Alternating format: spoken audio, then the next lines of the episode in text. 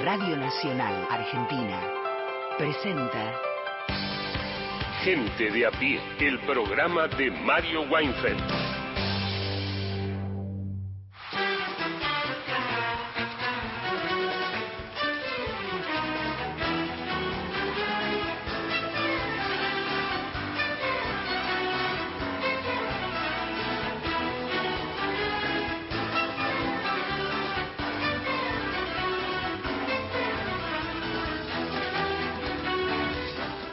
Bienvenidos, bienvenidos a Gente de a pie. Vamos a estar con ustedes hasta las 5 de la tarde por AM870, por Radio Nacional Folclórica y más de 20 emisoras de todo el país que nos llevan a recorrer el territorio argentino y a encontrarnos con ustedes, a quienes les pedimos, como siempre, las y los invitamos a que se comuniquen, a que nos llamen al 0810-2220870, si es que nos quieren grabar un mensaje de hasta 30 segundos. Si prefieren escribirnos un WhatsApp, 1138707485. Estamos a miércoles, flojito el pedido de canciones.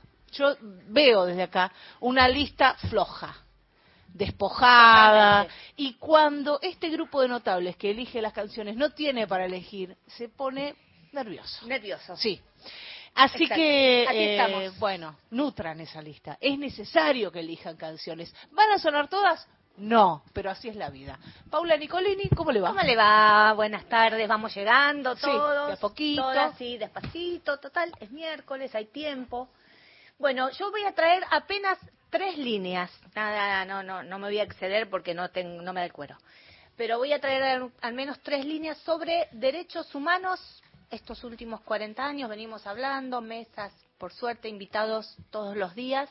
Y bueno, yo tomé una fotito y además eh, sumé algo que dijo Marcelo Leiras ayer, muy interesante en relación a derechos humanos. Así que algunas voces que vamos a escuchar. Paula Nicolini se hace la flojita, la que no, no me da el cuero, para agarrarte desprevenido y pegarte un sablazo. Es, así es la vida, Martín Rodríguez, no sé si usted opina parecido. Opino, opino parecido, se hace la chiquita. Se hace la, nada, así la humilde. Ay, no, lo la hermana Bernarda. Claro, ponete. Ah, bueno. Yo soy Malman. ¿Cómo le va, Tengo platos grandes. Bien, acá andamos, en la lucha semanas particulares. Complicadas. sí, complicado, ¿no? Que, viento, que viento helado. En todo eh, sentido. Sí, en todo sentido. Sí, no, pues se, alarga la llegada a la primavera, ¿no? Hay una semanita fresca. Bueno, acá estamos. Yo me di el gusto de traer un amigo, un hermano, una persona que quiero y admiro. Eh, así que con eso estoy eso eso compensa un poquito en un día en un día lindo. Recién además nos tomamos a la vuelta un cafecito y la cara ah, la cafecito me asusté dijo una grapa. no, no un whisky tempranito un whisky tempranito no viene nada para mal templar la voz sí claro uno viene mejor uno llega mejor. Exactamente. No pero fue un café. No le invité un café. Muy Mirá que para que a mí se me bien Marcelo caiga un se sope. cayó un no lo dejen mentir. No, no. no lo dejen mentir. Igual vamos a hablar de todo vamos a hablar un poquito de política no los radicales en el centro de la escena nuevamente. Qué partido, ¿no? Partido, eh, antes se decía el partido centenario, ya llevan un poco más. Un partido más. por eso. Pero bueno, vamos a hablar de eso, vamos a hablar de política, vamos a hablar de mi ley, vamos a hablar de todo lo que de acá al 20, ¿qué se vota? El 20, ¿no? El 20 de noviembre. 19. de noviembre. Bueno, de acá al 19 todo lo que se está moviendo. Traje un poemita eh, con una leve introducción mía, traje un textito de Borges, lindo, Así que bueno, con eso, yo creo que con eso empaquetamos y tenemos dos horas dignas. Estamos en Facebook, nos encuentran con el nombre del programa y un podcast en Spotify para volver a escuchar fragmentos de los programas ya emitidos y en Twitter somos arroba gente de a pie AM.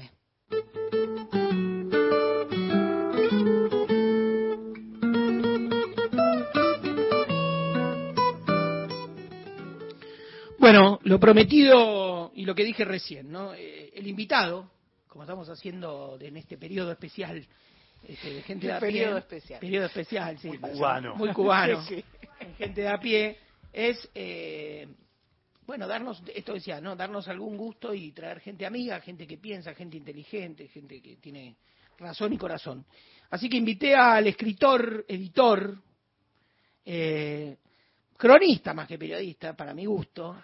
Eh, también fue parte de esta casa, eh, tuvo una participación muy muy hermosa. Yo, era un programa que yo escuchaba a la, noche junto al filósofo, creo, Alejandro Katz.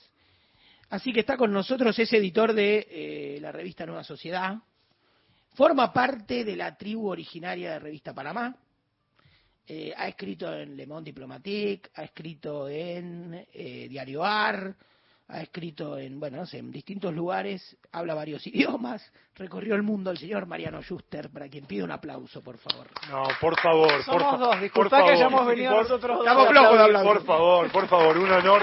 Encantadísimo por la invitación, encantado, me la hace mi hermano de la vida, además, este, a quien admiro, quiero, el, el mejor escritor dominical, el mejor escritor dominical de este país. Venimos de Alcohólicos Anónimos y somos acompañantes de la Después Estamos dicen demostrando, que se estamos demostrando que tomamos un whisky, ¿no? Eh, eh, Era mentira lo del cafecito.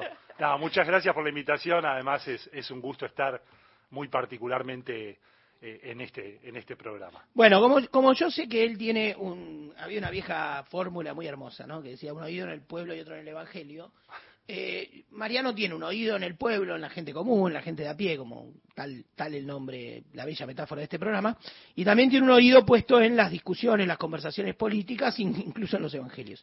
Entonces, mi inquietud, para, para arrancar, algo había adelantado al principio, vamos a hablar de dos cosas a la vez. Por un lado, de la emergencia que ya lleva varios, bastante tiempo de discusión sobre eso que se llama, eh, en algún momento se dicen nuevas derechas, en otro momento se dicen derechas radicalizadas, derechas violentas, eh, que, que parecieran amenazar el pacto democrático, ¿no? Que, que- y por otro lado, en un andarivel parejo, y sobre todo por, por, por las características discursivas del propio Milley, eh, el centro que ocupa ¿no? sobre esto eh, la figura del Partido Radical, ¿no? de la identidad radical que forma parte del mosaico de la democracia y además en una figura muy disputada, muy querida, en realidad disputada y consensuada, que es la figura de Alfonsín, ¿no? Si no hubo peronista que no le hiciera un homenaje a Alfonsín, ¿no? Si buscar cualquiera, creo que salvo Kirchner, el resto lo trataron con, con muchi- bueno, Kirchner después le pidió disculpas, pero con muchísimo decoro, le han hecho bronces, estatuas y todo. Eh, y eh, Javier Milei ha ubicado en el centro de la palabra casta la cifra radical, ¿no? Y esa es una es una cuestión que quisiera indagar. Así que esas son eh, la propuesta, por decir, para delimitar el campo. De esto quiero hablar con Mariano y empecemos por tal vez por la por esta derecha, ¿no? Que, que vos has que digamos en, en Nueva Sociedad y en varios lados has, has pensado y trabajado. Sí, a ver, hay, hay, hay una infinidad de cosas en, en- en lo que proponés, Martín. Me parece que, que acá hay que, hay que ver como varios niveles. Sí. Tenemos un nivel en el cual claramente en el mundo, por lo menos desde hace 20 años, las ahí hay toda una discusión, ¿no? Son nuevas derechas, son derechas radicales, son derechas extremas, son como algunos dicen posfascismos, ahí hay como una cantidad de, eh, digamos, formas de conceptualizar el fenómeno que dependen de cada uno de los que, digamos, está pensándolo. A mí me gusta más hablar de, eh, extremas derechas. Eh, sobre todo, ¿por qué? Porque las derechas radicales, si uno dice derecha radical, uno dice, bueno, la izquierda radical, pero la izquierda radical y la, la derecha radical tendrían diferencias sustanciales, porque ninguna de las izquierdas radicales, pensemos por ejemplo en Podemos en España, para poner un ejemplo claro, plantean una- un, un problema para el pacto democrático. En cambio, todas estas derechas, si les ponemos radicales, las homologaríamos a las izquierdas y la verdad es que tendrían contenidos distintos. A mí, fascistas y posfascistas me parece equivocado, fascistas sobre todo. ¿Por qué? Porque básicamente porque no son fascistas. O sea, me parece un artilugio fácil que se buscó en una suerte de combinación entre análisis y militancia, pero que tiene más de militancia que de análisis, entonces le digo fascista a todo, ¿no? Entonces al fascismo se lo combate, no se lo entiende. Bueno, a ver, hay que entender. Si uno piensa lo que eran las derechas fascistas de la década del 30, de los regímenes fascistas, uno ve algunas características. Por ejemplo, tiene una visión futurista de la política. En estos casos no tienen una visión futurista de la política, tienen más bien en, en- en general visiones decadentistas o visiones eh, conservadoras. Eh, en- proponían, eran imperialistas. En estos casos muchos son America First, por, ej- por ejemplo. No son, no tienen una idea de expansión, sino más bien, en muchos casos, en los casos en los que son nacionalistas, una idea de cierre. Claro. Eh, Sí, antiglobalista. es- sería. exacto, exacto. Sí. Aunque tenemos distintos Sí, tipos. sí. Ahora, si querés, nos metemos en eso. Si tienen ganas, nos podemos meter en eso. Y después, el- el- las derechas fascistas de la década del 30 proponían una revolución antropológica de la sociedad, la creación de un hombre nuevo. Este, eran, eran eh, profundamente distintas a estas derechas. Eso no quiere decir que estas derechas en algunos casos no puedan beber de elementos de aquellos tiempos, pero me parece que hay que ubicarlas en otro lugar. Ahora, cuando las ubicamos en otro lugar, lo que vemos es, eh, y, en este sentido quiero, quiero mencionar a alguien que, que falleció hace poco y, con quien compartí una charla hace dos, tres semanas, eh, un mes, que es Mariana Moyano, con quien, a quien este, envío mis condolencias de paso a, sus familiares y amigos y amigas. Y conversamos en una charla y justo nos reíamos porque habíamos llevado un ejemplo parecido, el de un partido que era el de los demócratas de Suecia, que uno dice, bueno, todo, hay, hay mucha gente que dice, explica la emergencia de estas derechas por crisis económica. Pero entonces, ¿cómo se explica que en un país como Suecia, que tiene altos niveles de cohesión social, altísima, una altísima productividad, este, un crecimiento económico importante, también surjan derechas de ese tipo. Y, en, e, y tenés un caso como el de los demócratas de Suecia, en el cual es una derecha que defiende el estado de bienestar, pero dice solo para los suecos. Entonces establece una barrera con la inmigración, eh, o por ejemplo dice, nosotros somos feministas, pero feministas de la mujer sueca, no de la mujer árabe, por ejemplo. Tienen que, y luego tenemos otro tipo de derecha, como Vox, que es nacional católica, pero con una economía mucho más cercana al neoliberalismo. Entonces, cuando nosotros decimos las extremas derechas, tenemos neoliberales, tenemos eh, estatistas. Entonces, ¿qué es lo que los une? ¿Qué es lo que los une? ¿Dónde vemos el punto de contacto? Básicamente hay un punto de contacto cultural, un punto de contacto antiprogresista y antiizquierdista. Es decir, lo que sí encontramos, por ejemplo, en lo que fue la famosa carta de Vox que, que em, la Carta por la Libertad, creo que se llamaba, que, que, propone Santiago Abascal, el líder del partido Vox en España, y que lo firma Milei, eh, Waldo Wolf, después me gustaría hablar de la deriva de derecha de, junto, de Juntos por el Cambio, y sobre todo el PRO, de un, de un ala del PRO, pero también la firman partidos políticos de extrema derecha que están a favor del estado de bienestar. Entonces, ¿qué los está uniendo? Los está uniendo una reacción cultural antiprogresista. Y eso a mí me parece que es muy importante para entender la convergencia entre distintas extremas derechas y también la convergencia entre esas extremas derechas y algunas derechas tradicionales. Cómo se está licuando en algunos países lo que nosotros conocimos como la derecha tradicional, la derecha liberal o, liberal conservadora en algunos casos. Me parece que ahí hay algo que está uniendo y la de Milei, que es una derecha muy, pero muy particular en el mundo, digo, paleolibertaria. Déjame hacerte un punto ahí. Tengo dos preguntas que, que, antes de, y media quiero, quiero sacarme de la punta de la lengua.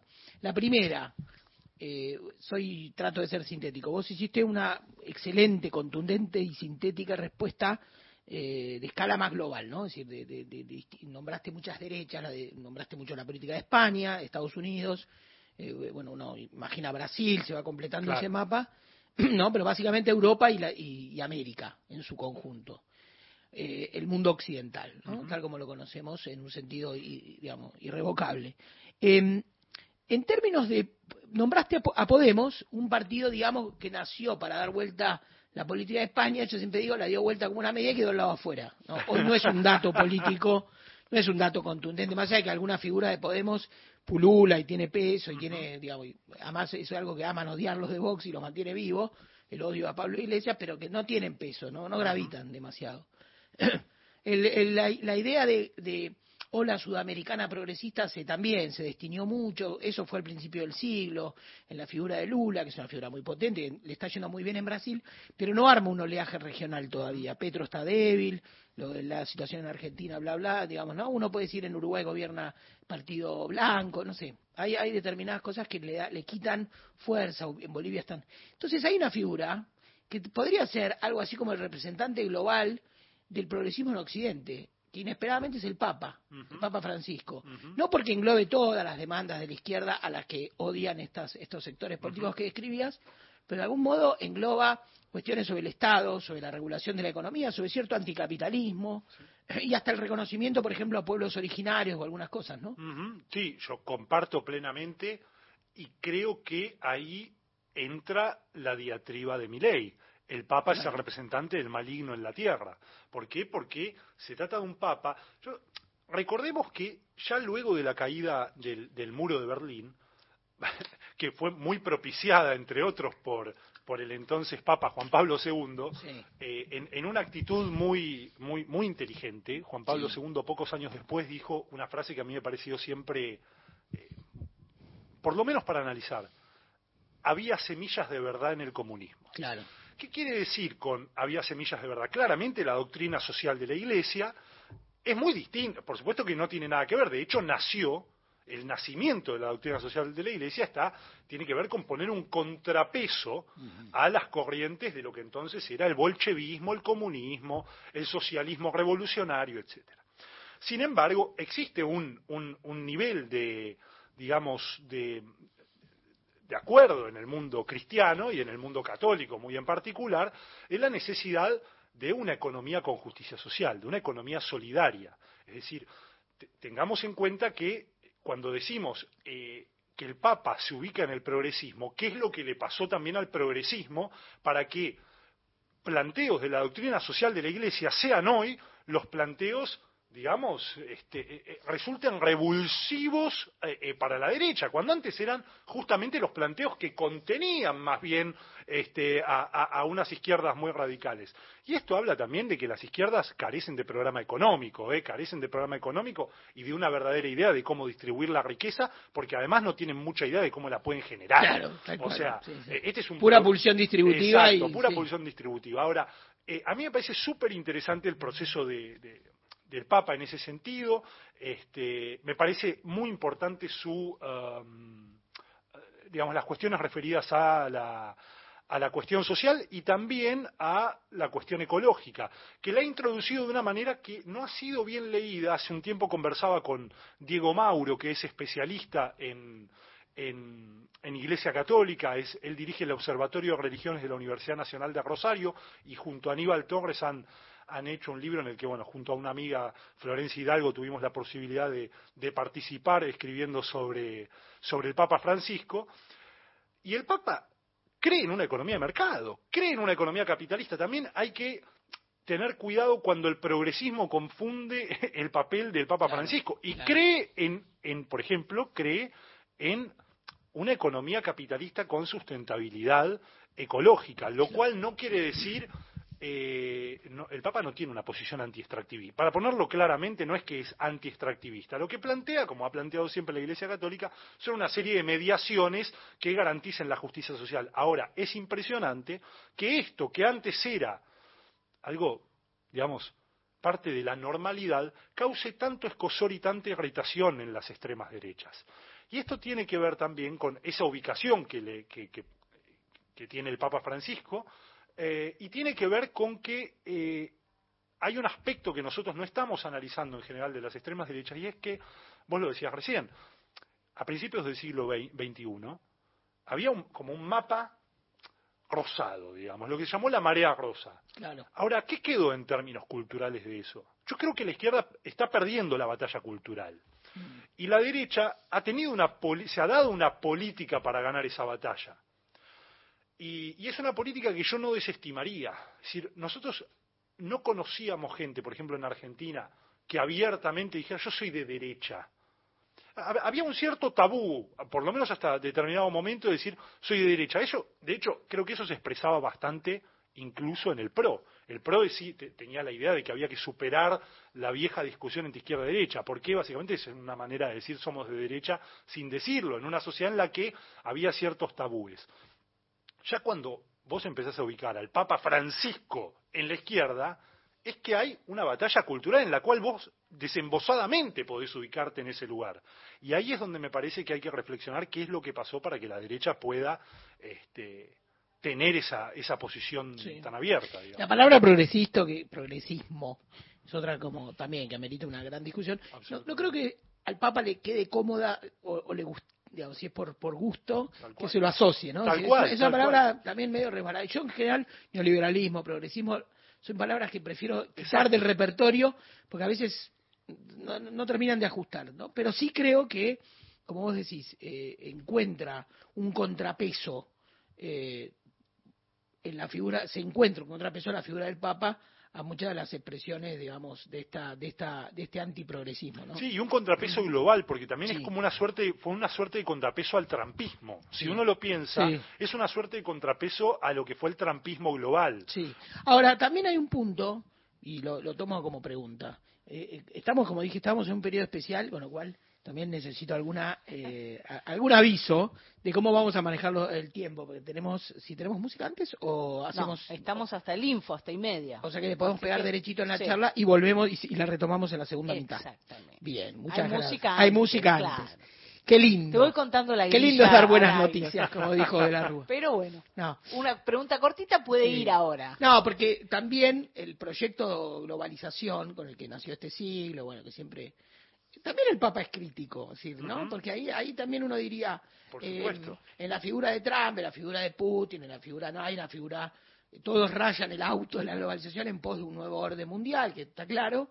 eh, y el Papa también es una figura crítica, ¿no? Al, al orde, a esta globalización. Y durante la década del 90, la gente no lo recuerda y cree que Ah, esto sí. es algo privativo del Papa Algunos Francisco. El Papa Juan Pablo II Ah, sí. hacía críticas muy duras respecto de lo que llamaba la sociedad de mercado, Claro. que era producto de una de lo que llamaban la- una globalización descontrolada. Claro. Digamos, me parece que eh, acá el punto es si uno puede ser crítico de la globalización sin volverse necesariamente un, em, un nacionalista de tipo excluyente. Claro. Es decir, sin que eso signifique una reivindicación excluyente frente al otro. Es decir, yo creo que son posibles las variables de ciertos nacionalismos Sí. de inclusión, digamos. Claro. Este, Argentina es un país que para mí es un país de un nacionalismo de inclusión, es decir, Sí, no anti-inmigrante. exactamente. ejemplo, ¿no? Y esa Y- es una causa del Papa, claro. por ejemplo. No, el Papa, el Papa Francisco tiene un compromiso. ¿Por qué el compromiso del Papa Francisco con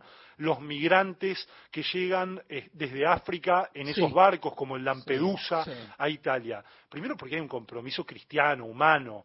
eh, que me parece sustancial, pero además porque considera la necesidad de un, mu- de un mundo que tenga unas características globales, pero con una globalización no excluyente. Y eso es lo que me parece fundamental en este, en este contexto. Bien, estamos con Mariano Schuster. Esto, esto corre, ¿no? Como, como si hubiese Por un este, tubo. por un tubo, ¿no? Por una pista este, de hielo. Eh, nos queda un ratito, se va a quedar Mariano. Eh, yo tiro alguna puntita que quede un minuto más que me interesa hablar. Me interesa pensar, eh, me quedé ahí en la punta de la lengua también, la figura de Ratzinger, ¿no? Como un momento donde la iglesia se cierra frente a ese, ¿no? Es decir, hace un giro hacia sí misma, tal vez demasiado conservador, que después se completa mejor con la figura de, de, de Francisco, pero creo que hay algo que acopla este, entre Benedicto y Francisco.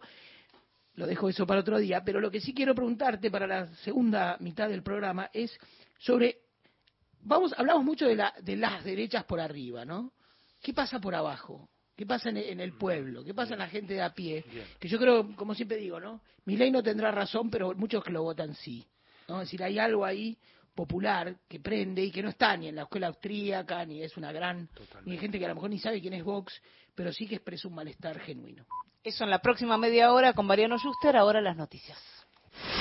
Gente de a pie. Hasta las 17. Nacional Noticias. El país en una sola radio. Hora 15, 30 minutos en todo el país. Sergio Massa destacó que más de un millón de trabajadores dejaron de pagar el impuesto a las ganancias.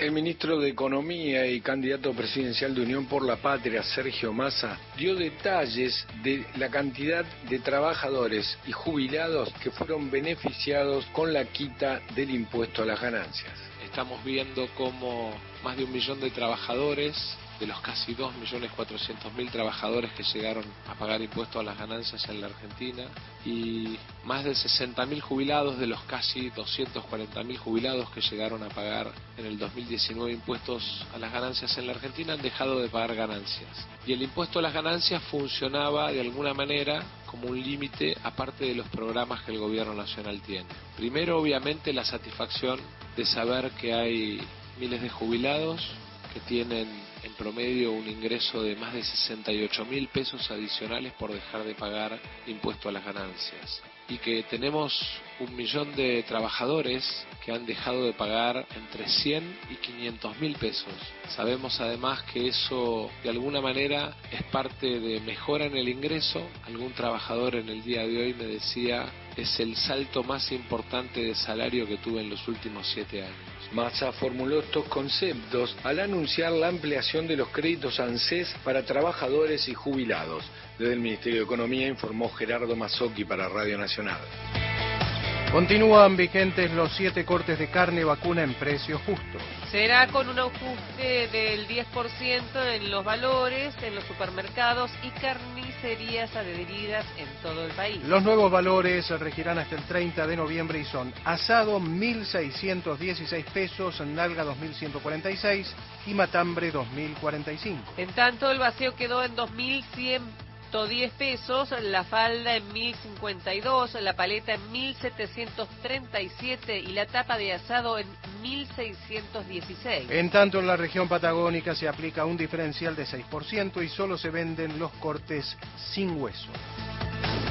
Datos del tiempo. En la ciudad de Mendoza, temperatura 14 grados 8 décimas, humedad 61%, cielo nublado. En Buenos Aires, cielo cubierto, temperatura 15 grados son dos décimas, humedad 55%.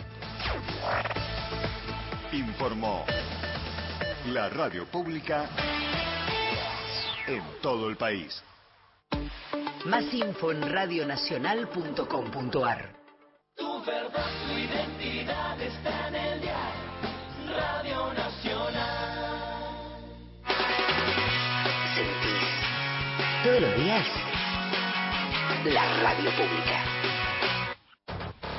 Ombú, inversión tecnológica en calzados de seguridad. Ombú, caminamos el futuro. Calzados Ombú, nuestro liderazgo a tus pies. Todas las radios. Una sola señal. Nacional Digital. Escuchala en nacionaldigital.com.ar.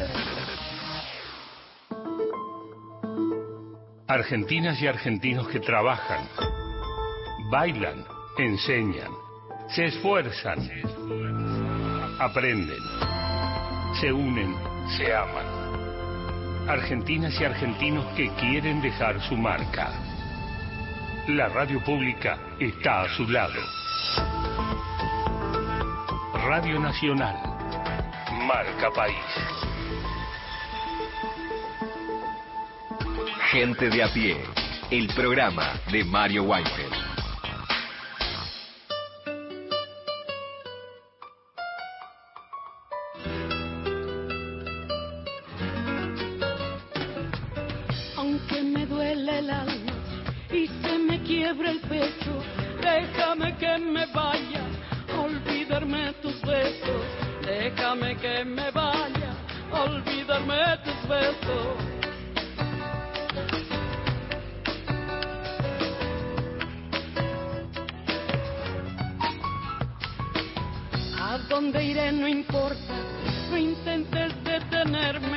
Total sabes de sobra en vano fue quererte, total sabes de sobra en vano fue quererte.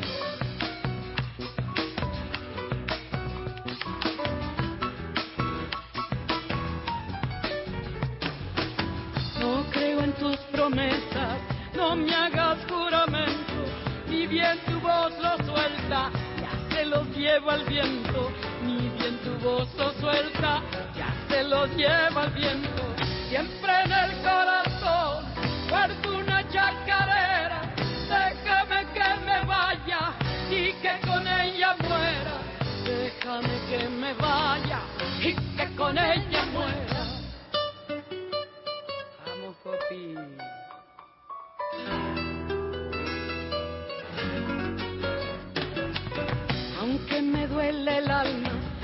solo pienso en irme. No quiero andar mañana crucificado y triste. No quiero andar mañana crucificado y triste.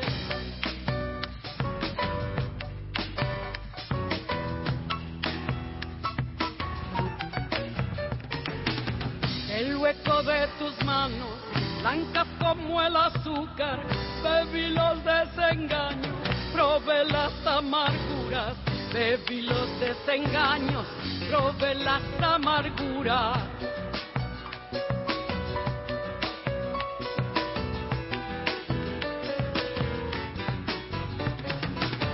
La miel que vos me diste no estaba hecha de flores y algún rencor hiciste, la miel de tus amores y algún rencor hiciste, la miel de tus amores.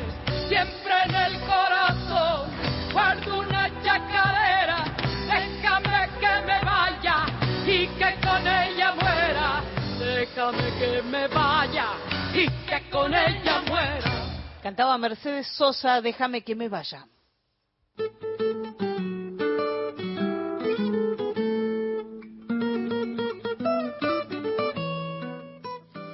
Bueno, acá seguimos gente de a pie, arrancó mal, arrancó mal la voz. Retomemos eh, Sí. la que había dejado picando ahí antes de las noticias.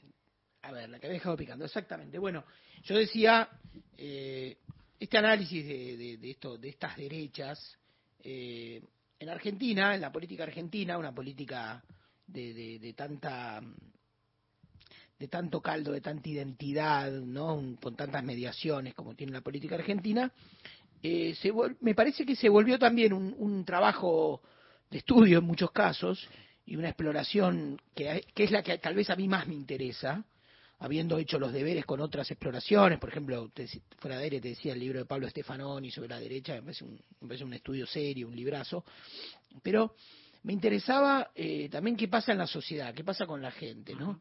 Eh, esta, estos, esta sensación de que hay una suerte de trabajador de, de golondrina de la economía de servicios, ¿no? El RAPI, que, que anda ahí también, ¿no? Y que cifra en, en mi ley una esperanza, eh, y me da la sensación de que hay una crisis, hay una, un- una acumulación de problemas, largos años eh, de gobiernos kirchneristas y macristas sin resolver nada, con una grieta que te enseña más a cómo vivir la crisis que cómo resolverla, inflación, clases medias sin moneda en la que ahorrar, sin crédito para comprar una casa, inquilinos, es el gran drama también, el gran drama urbano argentino, ¿no? La gente que, que, que tiene una mano atrás y otra adelante, y que si se le vence un contrato de alquiler, se va a San Cayetano a pedir por favor otro trabajo para poder salirse y, y tener otro. En fin, todas estas realidades me parece que también son eh, ese mileísmo social, ¿no? Del que también sobre el que está sostenido y que es más sólido que una ola mediática o una ola global, me parece. De hecho, yo creo que es muchísimo más sólido. Ahí me parece que hay. Eh, permitime recomendar do- dos laburos, lo- un poco lo que están haciendo Pablo Semán y, y Nicolás exacto. Eh, y por otro lado lo que está haciendo Melina Vázquez en torno a esto. Hay una muy buena nota de ella que se llama Los Rapi de Miley, eh, que salió en Anfibia hace un tiempo, y que me parece un trabajo muy sustancial. Yo creo que el trabajo de Pablo y de Nicolás y el trabajo de Melina para entender esa, ese apartado, así como el de Ezequiel Saperstein es muy bueno para entender la pata cultural, digamos, cómo se fue diseminando esa cultura a través de, de personajes como Nicolás Márquez o Agustín Laje, eh, o el trabajo de Sergio Mogresi, eh, en torno a cómo se fusionan la derecha conservadora y la derecha eh, extrema o radical, los libertarios, me parece importante. Ahora, esta cuestión, digamos, del, del pueblo mileísta, me parece que tiene que ver con que nosotros lo escribíamos con Pablo Stefanoni después del, del resultado de las PASO, eh, el- el- la proclama de libertad resuena muy distinto en los mundos medios de los mundos de, de los mundos medios altos que en los mundos populares. En, en los mundos populares hay una idea, nosotros partimos siempre de una idea de que el significante Estado es algo positivo y eso no necesariamente es así ahora en los mundos populares. Eh, siempre se piensa la respuesta como el Estado tiene que llegar, el problema es que el Estado no llegó, el problema y no se piensa que ese Estado que no llegó, ese Estado que llega mal, eh, genera un tipo de emprendedorismo informal en los barrios, un tipo de emprendedorismo popular. Ese emprendedorismo popular es también, eh, guste o no guste, también es economía popular. Es una economía popular que no pide ni quiere el salvataje estatal. Que lo que pide es, déjenme tranquilo, yo voy a progresar. Esa es una de las razones por las cuales, ahí está, es muy interesante, la combinación de laburos que hace Pablo Semán, ¿por qué resuena el mundo evangélico? Porque es un mundo que empodera a los actores a vos si cambiás de vida vas a encontrar una salida, vas a prosperar, etcétera, y eso produce una simbología nueva que lleva a que alguien que antes estaba en la lona consiga un laburo en una estación de servicio o que eh, eh, consiga unas changas. Eh, a mí me parece que el hecho de que, digamos, en, en el resultado de las PASO eh, en- haya conseguido votos, Milei, en barrios, en, en zonas como La Matanza, y que haya quedado eh, tan bien posicionado en provincias del norte, muy empobrecidas, también habla de una suerte de mileísmo popular que, eh, al que creo que hay que, que prestarle atención. Digo, me parece que la idea de libertad de Milei resuena en un mundo popular y de capas medias bajas, digamos, de sectores medios que, se- están cayendo, que están un poco caídos, que está en riesgo y que ve cómo los servicios públicos están degradados, cómo la declamación del Estado es una declamación más bien de clases medias a las que les barra nos va bien, y me parece que eso genera un antiestatismo. El antiestati- ese antiestatismo nosotros no deberíamos indicarlo automáticamente como de derecha. ¿Por qué? Porque hay un mundo popular en el que eso está resonando. Entonces, ¿cuál es el, rol ahora? Interpretar, interpretar esa realidad. A mí me parece que, por ejemplo, el caso de los RAPI que analiza Melina Vázquez es interesante. Gente que te dice, pero pará, yo no quiero pagar miles de impuestos en, un laburo formal, o no quiero, o yo soy dueño de mi destino. Yo me subo a esta moto, si me pasa algo, me pasa a mí. Ojo con esa idea de libertad. Ojo, porque esa idea de libertad nace por algo. Y me parece que hay que prestarle atención. Sí. Vos nombraste ahí la, la- los trabajos de, de Pablo Semán, ¿no? que, que ha- amigo nuestro también, amigo de la casa y que ha, que ha pululado bastante y que tiene un gran libro ¿no? sobre, sobre el mundo evangélico, ¿no? que es eh, Vivir la fe. Vivir la fe. Ahí, en, en una de las eh, cuestiones que estaban casi previas al fenómeno Milei, me acuerdo mucho que hubo una discusión durante el gobierno de Macri que tenía que ver con los alineamientos posibles del mundo evangélico con eh, en ese momento se, era como algo así, se lo creía, se lo consideraba de lugares progresistas muy prejuiciosos y, y muy agresivos, como algo así como el fermento de la nueva derecha, ¿no? Em, ¿Cómo se desarmó eso y cuál es la realidad de, por ejemplo, si es que existe en la Argentina un voto evangélico? Mm. Bueno, ahí hay un laburo interesante, además del de Pablo, Sí. que es el de Marcos Carbonelli. Eh, Marcos tiene capo, un muy capo. buen libro Sí, que se llama Los evangélicos en la política argentina, Sí. eh, donde él muestra que en Argentina no existe, que ha habido intentos de crear partidos propiamente religiosos, propiamente evangélicos, que no han funcionado, y que tampoco ha funcionado la idea de un voto en bloque, es decir, la- en, en Argentina, a diferencia de otros países como por ejemplo Brasil, donde sí hay un voto evangélico muy claro, no se puede hablar de un voto evangélico por varias razones. La primera de ellas es porque en general cuando uno ve los resultados de las elecciones, de las distintas elecciones, lo que hace la mayoría de evangélicos es acompañar las tendencias mayoritarias de la sociedad en ese momento. ¿Con esto qué quiero decir? Que a inicios del siglo XXI los evangélicos votaban mayoritariamente a eh, Néstor y Cristina. Eh, de hecho, hay una buena nota de Pablo Semán que se llama Nacional, Popular y Pentecostal sobre eso. Eh, luego votaron más a Macri. Luego, digamos, hay un acompañamiento. Y en Argentina no es una identidad tan sólida como para que el- lo que dice un pastor se transmita, digamos, linealmente a lo que la feligresía, eh, eh, digamos, después va y vota. Digamos, el pastor puede hacer, y lo hacen, eh, en mi, en mi parecer, de una pésima manera, un proselitismo político muy marcado, pero después eso no se traduce linealmente en votos. Entonces lo que vemos es que hay una escena más conflictiva o más abierta, digamos, en ese sentido. Y después lo que tenemos es también que hacer un desglose. No es lo mismo una, lo que llaman las mega iglesias, que son, por ejemplo, acá en la ciudad nosotros tenemos eh, eh, eh, hay mega iglesias donde entran 5.000 pers- van 5.000 personas un domingo, digamos, estamos, estamos hablando en, se- digo, en serio, 1.000, 2.000, 3.000 personas que, que están más abocadas a sectores medios, aunque tienen afluencias diversas, que lo que son las iglesias en los barrios populares. Las iglesias en los barrios populares toman mucho la fisonomía del barrio, se relacionan mucho con la gente del barrio, y ahí es donde, bueno, uno ve que no- eh, claramente no hay un, voto que se escora, digamos, siempre hacia el mismo eh, hacia el mismo lugar. Y ahí me parece que hay una tarea de la política, digamos. Incluso si vos crees que lo hay, que ese voto existe, que la- las investigaciones, por lo menos las del CONICET, dicen que no lo hay, lo que tenés que hacer es lo que hacen militantes populares como el gringo Castro, que es ir y laburar con esa gente. Es decir, esta gente forma parte de mi paisaje, digamos, está en el paisaje del barrio. Bueno, ¿qué hago? Voy y laburo. Digo, si yo no quiero, si yo creo que ese voto existe y que hay un voto mayoritariamente hacia la derecha, voy y lo laburo para que eh, eh, a- acompañe hacia otra posición.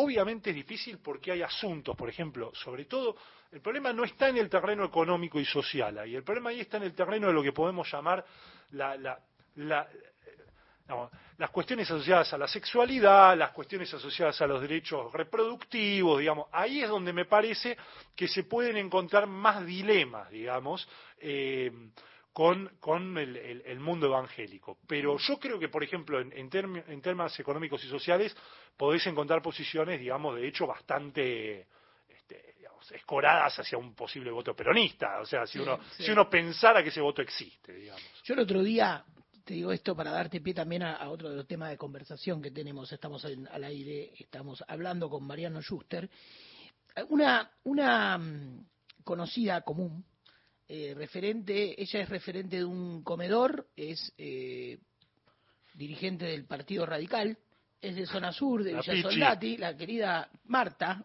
alias Pichi, y es evangélica.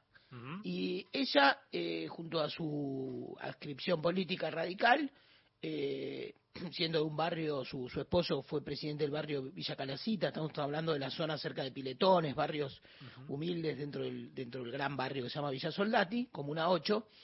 Y Marta, que también es evangélica, lo, lo subrayo a partir de tu pregunta, y es afiliada hace muchísimos años a la Unión Cívica Radical, eh, acompañó la campaña con Horacio Rodríguez Larreta. ¿no? Es decir, ellos también administran, son mediadores de recursos también del Estado porteño, tienen una cooperativa de cartoneros y tienen un comedor donde morfan más o menos 500 personas. ¿no?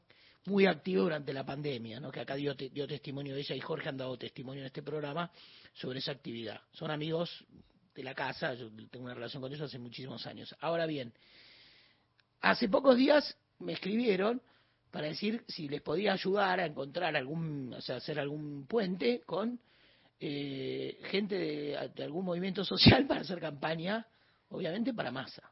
¿No? Es decir, este, han sido. Ahora, han sido tocados y heridos en su corazón radical, su corazón popular radical. Tal vez en la ciudad de Buenos Aires hay un radicalismo popular, como en otros lugares del país, Lo hay, lo hay. ¿no? que tiene una fisonomía también parecida a la del peronismo, ¿no? Es decir, de base, con afiliados, con dirigentes, moviendo, moviendo internas y, y todo eso.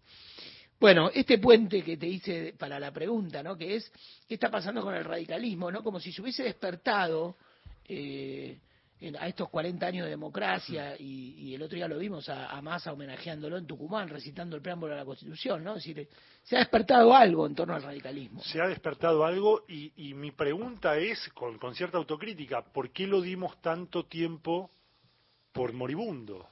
Eh, la pregunta es, desde la crisis del 2001, ¿el radicalismo no entró en una larga fase de preparación para un regreso? ¿Por qué no podemos pensar que hubo una larga fase en la cual el radicalismo, a ver, yo creo que no se puede dar por muerto un gran partido democrático popular de la Argentina. Esto es como cuando se dice murió el, cuando dice, el peronismo va a morir. Bueno, a ver, son los dos grandes partidos democráticos populares de la historia argentina, radicalismo y peronismo. Es cierto que no estamos en una etapa de bipartidismo, sino más bien eh, bueno, ahora una- en, en una etapa de elección a tercios, pero digamos, ha sido una etapa bicoalicional, si se Claro. quiere, en los últimos Claro. tiempos, y el radicalismo no era la fuerza preeminente de la coalición que integraba, a no ser que lo miramos por la cantidad de gobernadores. Pero claramente, si nosotros vemos intendencias, eh, gobernaciones, vemos una potencia del radicalismo que es muy fuerte. Yo creo que, yendo más a la macropolítica, ahí, ahí yo coincido en que hay una, digamos, acá en la ciudad de Buenos Aires, esto que contás de la Pichi, de Jorge, eh, es algo que existió siempre. Digo, yo tengo, mi, mi, abuelo paterno era de la Unión Cívica Radical eh, y, y sus actos eran actos absolutamente populares. Este, eran actos, digamos, de, hasta con una, una idea de argentinidad, había sí, hay un radicalismo muy popular. Popular de clase media, si querés también, eh, pero, pero popular.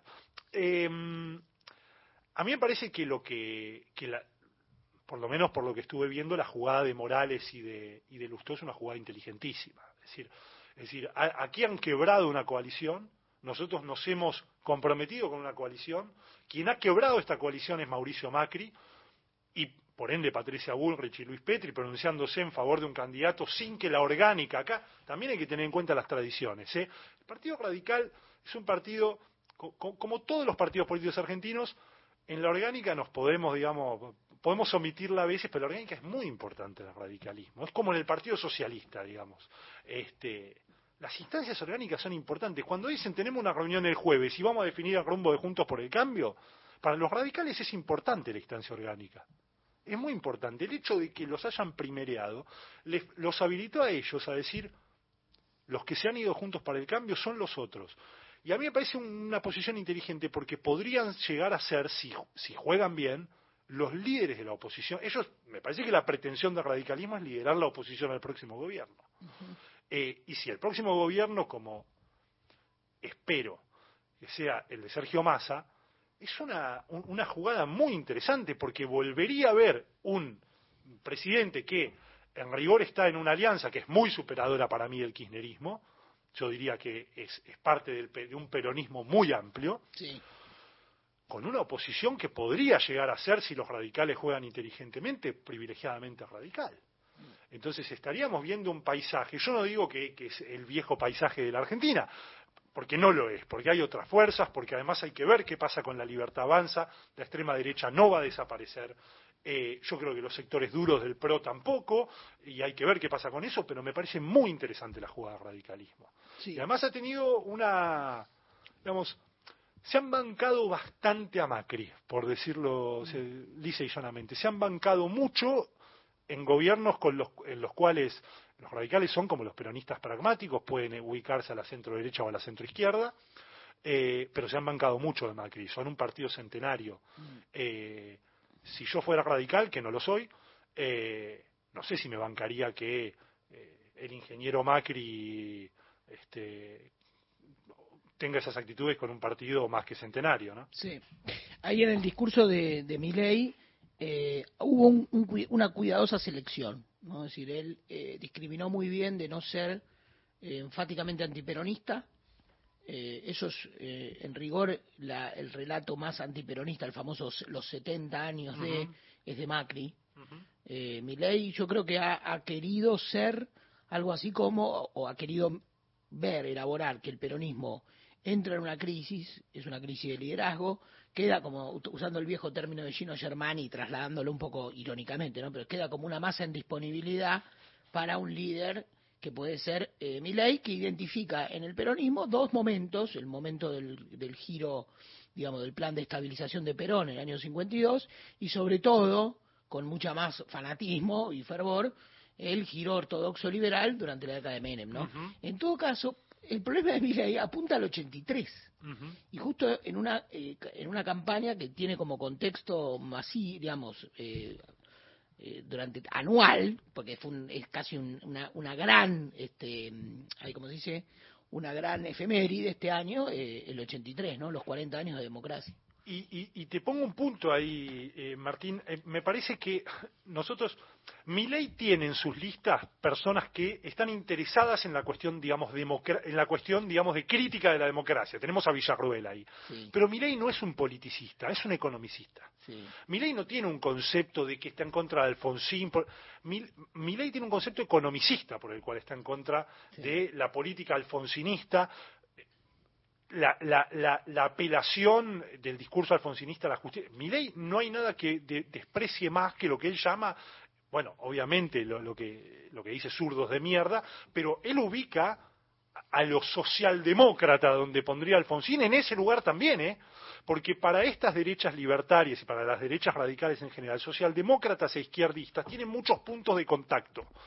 Entonces él tiene un problema serio con ese, con ese radicalismo. Él llegó a decir que golpeaba a un muñeco de Alfonsín estando solo en la casa.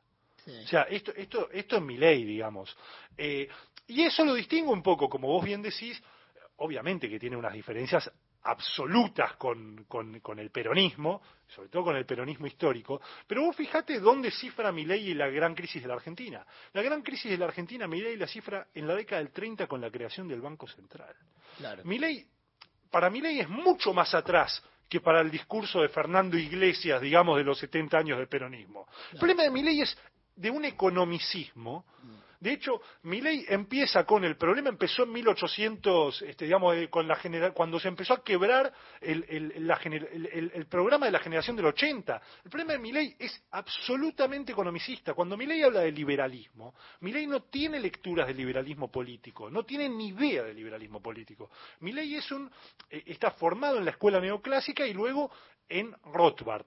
Entonces, él considera que todo tipo de regulación, y esas regulaciones empezaron en, eh, este, con la creación del Banco Central para mi ley, son un problema. Y para él los radicales son parte de ese problema. Son parte de ese problema. Clarísimo. Y por eso Morales, Gerardo Morales, dijo el otro día una frase que a mí me pareció, y, y Gerardo Morales, eh, mira que condeno la represión en Jujuy y estoy en contra de su reforma constitucional, dijo, mi ley es el peligro de la patria. Esa frase dijo con Lustó al lado en el, en el Comité Nacional de la Unión Cívica Radical. Sí, es, es interesante. Yo creo que el, el- también eh, para mi ley, en una visión muy mucho más desprovista de, de- de- de- porque como vos decís es un- más un economicista, pero para él en la visión de la sociedad uno podría de- delimitar que, que para él el peronismo expresa sectores, expresa, expresa el- supongamos, eh, bueno obviamente, ¿no? El- el- la clase trabajadora, eh, expresa a los trabajadores pobres también con los movimientos sociales, aunque él quiere borrar intermediarios, expresa, expresa sectores de la sociedad. E imaginó, yo creo que en eso, en eso coincide con Macri, que es muy antirradical también. Claro. Macri es muy antirradical, que el radicalismo era algo así como el sindicato de la política. Exacto. Sol- so- el sindicato de la casta. ¿no? Y creo que lo que perdió de vista es que hay una memoria radical y hay una melodía radical de fondo que se liga al 83.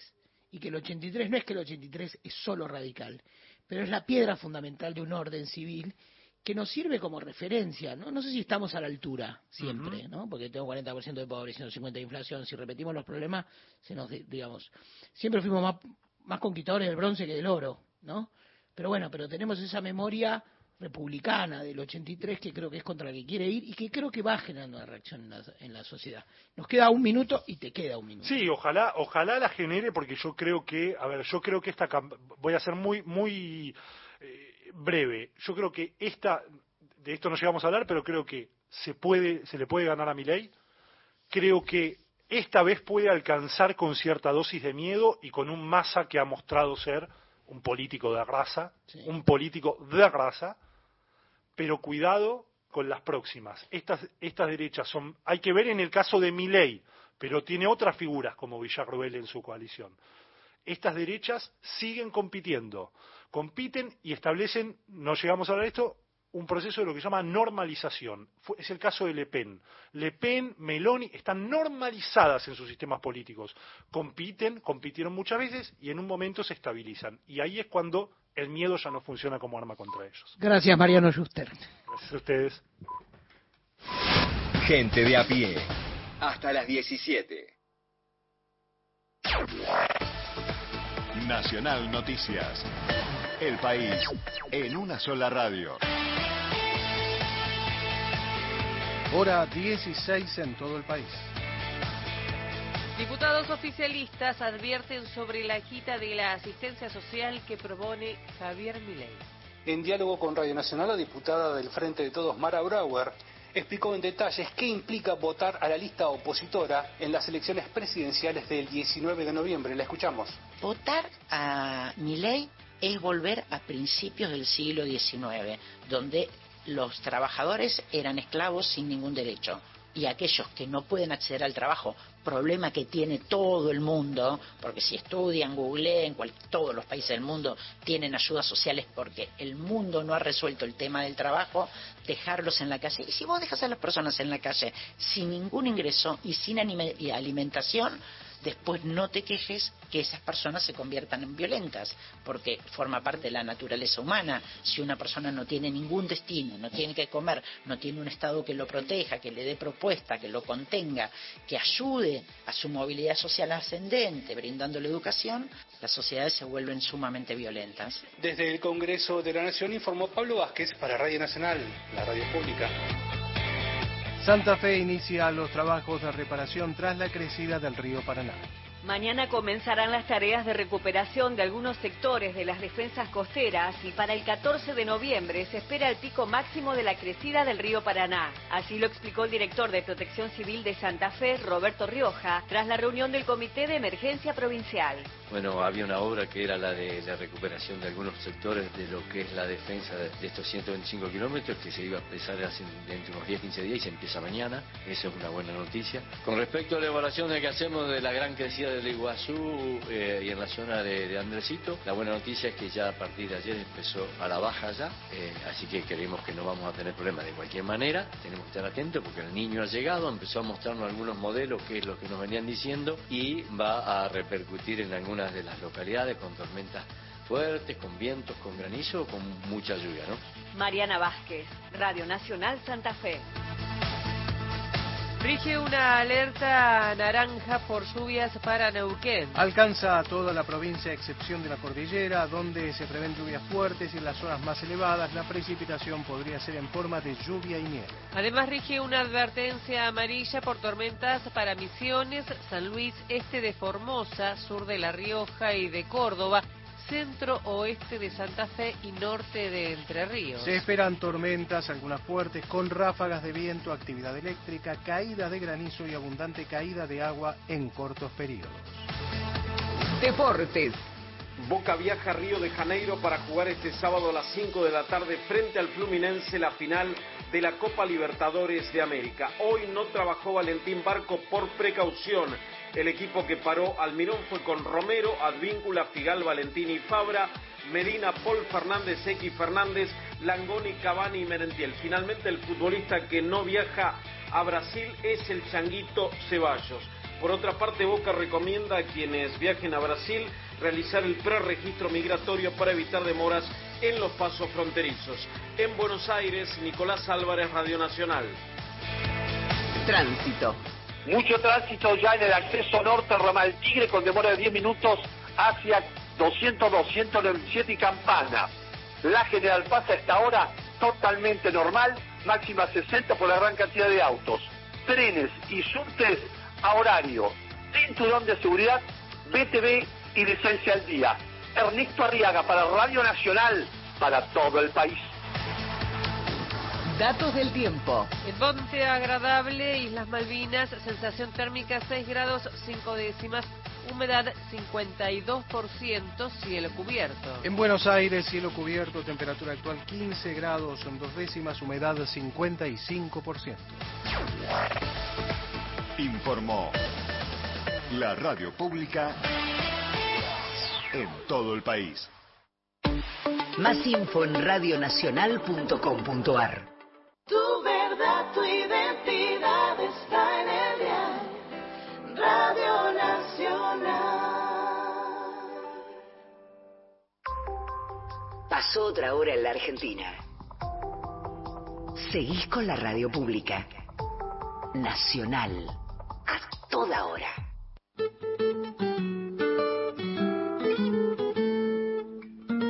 Gente de a pie, el programa de Mario Weinfeld. Uno no tiene que ir muy lejos, uno puede ir, y es simpático ir, ¿por qué no? Al sillón donde se sentaba mi viejo para leer los diarios, por ejemplo. Que leía diarios a la mañana y a la noche, porque en la Argentina había diarios matutinos y vespertinos. ¿no? Y mi viejo compraba dos diarios. Que no que digamos que en valor de guita, mi familia no era ni rica ni pobre, digamos, media media, media, media y se vivía digamos, en términos actuales, ascéticamente, ¿no? O sea, bien, pero ascéticamente, pero compraba dos diarios por día, aún los domingos, que los diarios eran un bofe absurdo, pero que era por ahí un mecanismo para enterarse de los resultados de los partidos de fútbol, que también podías enterarte por radio, pero que supuestamente tenían un título o algo más, no mucho más. Y mi viejo, mi viejo, que era un hombre preparado, que era un hombre que había sido antiperonista, que pensaba que el peronismo había mentido y que yo le, concedía, y que era un hombre muy versado, que había leído mucho y politizado, le creía un montón a los medios. Un montón. Un montón. Y no, y no creo que fuera el único ni un caso de gran ingenuidad. Inclusive me costó, cuento esto al aire, cuento, me costó convencerlo de que la Argentina había desaparecido si tanto, porque mi viejo decía, no puede ser que no salgan los diarios. Lo decía de, o sea, mi viejo no era un defensor de la dictadura, era un humanista. Esas cosas le impresionaban mucho. Más le impresionaba que yo lo dijera, y lo dijera aparte de un modo, bueno, emocionado, preocupado, qué sé yo. Pero le costaba creerlo. Si no salió en Clarín. Pero en serio lo decía. No, o sea, porque, y bueno, porque los medios, los medios escritos tenían esa credibilidad que de alguna forma habían construido. Luego, luego se cayeron a pedazos. Continuamos con Gente de a pie. El programa de Mario Weinfeld. Por Nacional.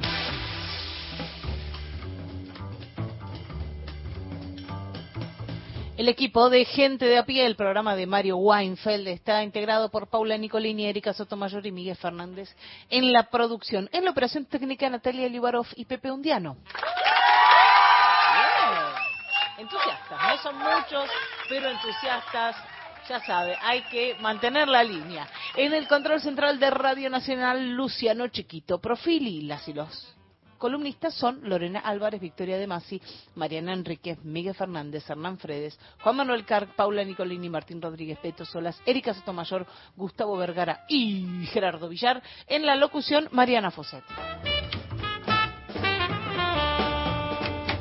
Tango y radio, radio y tango. Y mm, eh, tuvimos un lunes con la REA y, y su cumpleaños, un martes con Tony Carrizo y un miércoles con Juan Carlos Mareco para terminar una trilogía, eh, trilogía importantísima de el tango, su difusión en los medios y los grandes maestros. Nacido en Carmelo, Uruguay, un 20 de enero del año 1926, eh, Juan Carlos Mareco Iturburúa, así se llamaba, fue conductor de radio y televisión, fue comediante, cantante, escritor, compositor y actor. Se radicó en la Argentina siendo muy pibe y su apodo, Pinocho, viene eh, por idea de Wimpy, del escritor y humorista uruguayo Wimpy, que le dijo cuando, cuando mm, Mareco quería venirse a vivir a la Argentina, le dijo, siga estudiando, pero busquemos un seudónimo para que además pueda trabajar en la radio. Seudónimo de animalito no sirve. En Buenos Aires ya está Pepe Iglesias, el zorro. Pensemos en Pinocho, el muñeco de madera, sin voz, fabricado por Gepetto. Supongamos que para tener voz, Pinocho le roba el alma a una calandria. La calandria es un ave sin canto propio que imita a los otros pájaros. Fue así como con esa alegoría, contó Juan Carlos Mareco en una entrevista, tan wimpiana, empecé a hacer imitaciones llamándome Pinocho, porque su primer laburo en la radio argentina fue ese, el de imitador. Una carrera larguísima que lo llevó por la tele, que lo llevó a los medios españoles, estuvo prohibido también durante los primeros años de la dictadura eh, por razones políticas, porque tenía algún vínculo, cercanía con Perón, así que los primeros años de, de la dictadura, años 76, 80, por ahí, estuvo prohibido. Y vamos a ir a una faceta de Mareco, además de, las que ya conocemos, ¿no? De gran difusor de la música, de gran entrevistador, de tipo jodón, simpático eh, y todo lo demás. La de cantor. Además de compositor, ¿no? Porque, eh, como decíamos, compuso unas cuantas obras, entre ellas a una novia, que debe ser lo más conocido de lo que compuso Mareco, y grabó unos cuantos discos, discos de chamamé, discos de, de- de jazz, cantó con la orquesta de Tito Alberti. Pero en este caso lo casamos en la televisión con la orquesta del maestro Osvaldo Pugliese. Ustedes van a escuchar ahí medio mordidita una parte de eh, la conversación que tenía Mareco con Pugliese. Le va a decir si el viejo de Pugliese tocaba lo de Hansen, que era eh, una casa de citas de la vieja Argentina. Y luego, una sorpresa, se pone a cantar Mareco con la orquesta de Pugliese. ¿Tocaba la flauta en lo de Hansen, papá? ¿Tocaba la flauta en lo de Hansen, papá? ¿Tocaba la flauta en lo de Hansen, su papá? Adolfo Pugliese. Adolfo Pugliese, de Villa Crespo, porteño hecho y derecho. Qué gusto tenerlo, maestro. ¿Usted se anima a que yo cometa la tropelía de lo que usted ya sabe? ¿Se anima? Adelante. Ahora eh, hacemos corriente ¿no? Hacemos. Con el Gardel de Canal 3.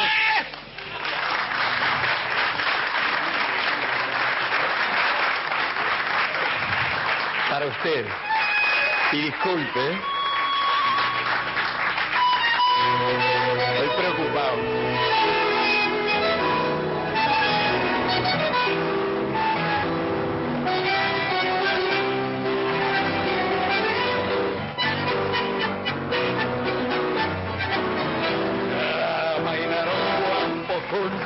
A ochavas.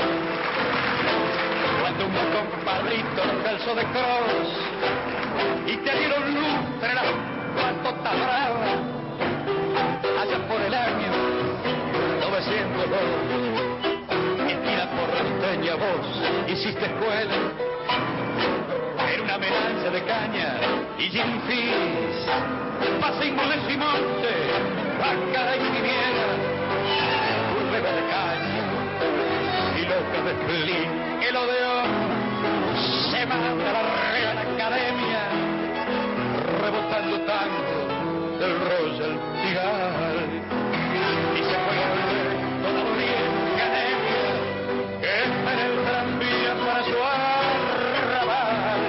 De Esmeralda del Norte lado del Retiro con Parnas se viene el Carlos Nación francesita vende el engrupe de su corazón.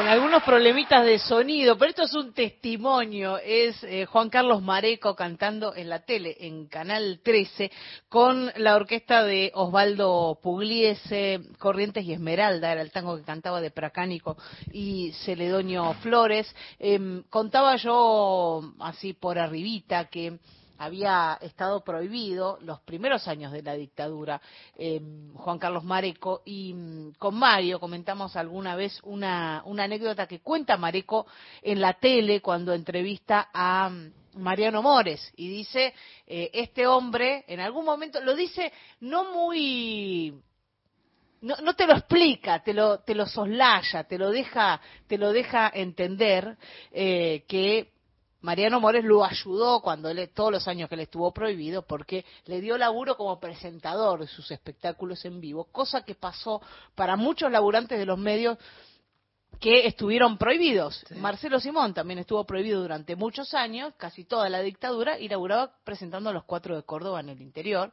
entre otras cosas, ¿no? Escribiendo libretos para, para Luis Landricina, que no podía que no podía firmar, por supuesto. Así que este también fue el caso de Mareco, que eh, al que después se le hizo fama de un tipo muy complaciente. En realidad era un tipo que había estado prohibido, por, por su simpatía con el peronismo, no podemos decir que fuera recontraperonista, pero estaba por ahí cerca. Un perro que movía la cola un Sí, y, eh, y después fue muy menemista. Entonces eh, le, le quedó como ese sello marcado a Juan Carlos Mareco, un maestro de los medios de comunicación, tipo muy jodón, muy simpático, eh, y además cantaba como los dioses. Temporada primavera. Nacional. Todos los climas. La radio pública. ¿Buscas un lugar donde estacionar en el microcentro? Déjanos tu auto. Lo recibiremos bajo las más estrictas normas de seguridad sanitarias. Cuidarte y cuidarnos es la prioridad. Estacionar en el garage más seguro del microcentro, Avenida Corrientes 677, a metros de la calle Florida, sobre el lado izquierdo de la avenida. Nacional Digital. Una señal. Todas las radios. Frecuencia online de Radio Nacional. Creo que hemos armado para hoy un lindo programa, ¿eh? Diego Eterno. Un espacio sin tiempo, donde el ayer y el mañana encuentran la forma de ser parte del presente. Los discos de la música popular argentina. Una nueva entrevista federal. Encontrá los contenidos que forman parte de las emisoras de la radio pública. Mi nombre es Gillespie y les doy la bienvenida. Entrevistas, producciones especiales, conciertos, Bienvenidos a otro especial. material de archivo, podcast, radioteatros, programas de todas las épocas. Lo que cabe en un lápiz. Escuchala en nacionaldigital.com.ar. Todas las radios, una sola señal. Nacional Digital. Miércoles. Todos los días. Nacional. La radio pública. Un programa con agenda propia. Gente de a pie. El programa de Mario Weinfeld.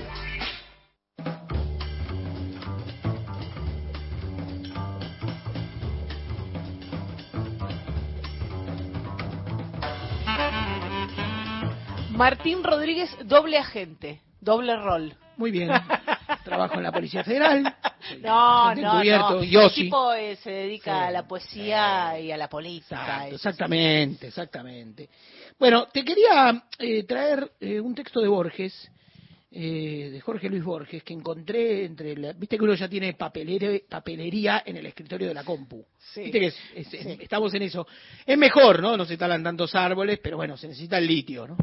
Eh, pero, eh, y en ese papelerío encontré un texto de Jorge Luis Borges, eh, construido sobre dos preguntas, que se llaman Dos formas de insomnio, perdón, Dos formas del insomnio, que no es el poema sobre el insomnio que tiene Borges, es un poema viejo de los años 30, sino eh, es un texto más una suerte de prositas, construido sobre dos preguntas, ¿qué es el insomnio y qué es la longevidad?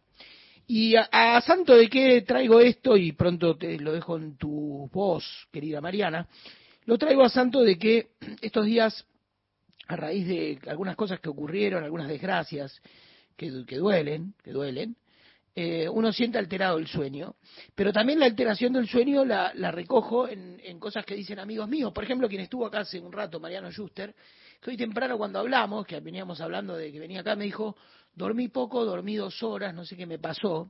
Luego hablé con otro amigo, que es politólogo, un hombre dedicado también a pensar la... ¿eh? Me dijo, eh, me levanto cinco y media últimamente y no me puedo volver a dormir. Y así uno va recogiendo muchas afectaciones de ese sueño, ¿no? Eh, a veces pienso que residuo o, o efectos de la pandemia han quedado muchos, han quedado muchos daños en la salud mental de todos, en la propia, para no echar, para no mirar, ¿no? La, digamos, para no mirar en los demás lo que también lo que uno tiene. Eh, qué poco elaboramos la pandemia colectivamente, a digo, y no lo digo por, eh, para, para llevarlo al, como agua para el molino político y para explicar tal gobierno, tal cosa, no, no me interesa eso. Pero creo que fueron años difíciles estos cuatro, y hay poca, uno cuando, incluso cuando mira las plataformas, qué poco se produce sobre la no hay rastros de la pandemia. En, por ejemplo, en- qué sé yo, ve- veo muchas series que se hacen en Argentina o películas de Argentina que no tienen rastros. Por ejemplo, El encargado de Connie Duprat, Sí. que muestra aspectos domésticos, donde se vio afectado, no hay nada. No hay Bueno, una- apare- aparece hasta un represor ahí. Ah, aparece un ¿Viste? repre- aparece todo. No, Aparece un montón de cosas. un edificio de la Argentina si, total. si querés ver los detalles y si no querés no los ves, ¿no? Exactamente. Me encanta, eh, me encanta Connie Duprat. Eh, son bravísimos, son cínicos, pero me gustan. Ahora, No hay nada, nada de pandemia, no hay ni, ni alcohol en gel. No hay un barbijo, nada, nada, ¿viste? Bueno, y la pandemia está, quedó, quedó en cosas. No digo que haya insomnio ahora por la gente que vivió la pandemia, porque no lo inventó el insomnio la pandemia.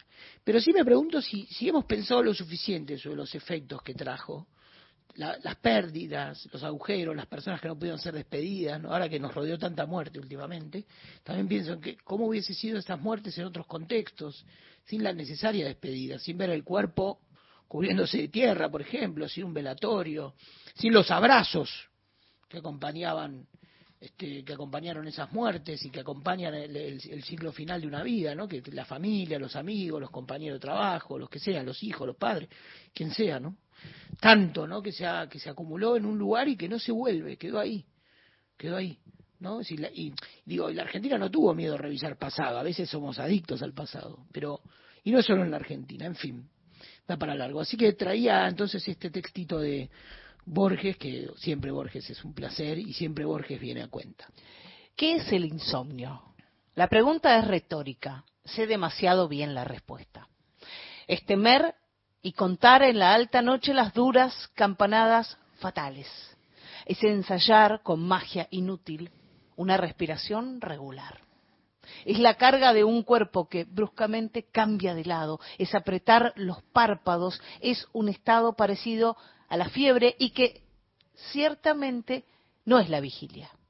Es pronunciar fragmentos de párrafos leídos hace ya muchos años. Es saberse culpable de velar cuando los otros duermen.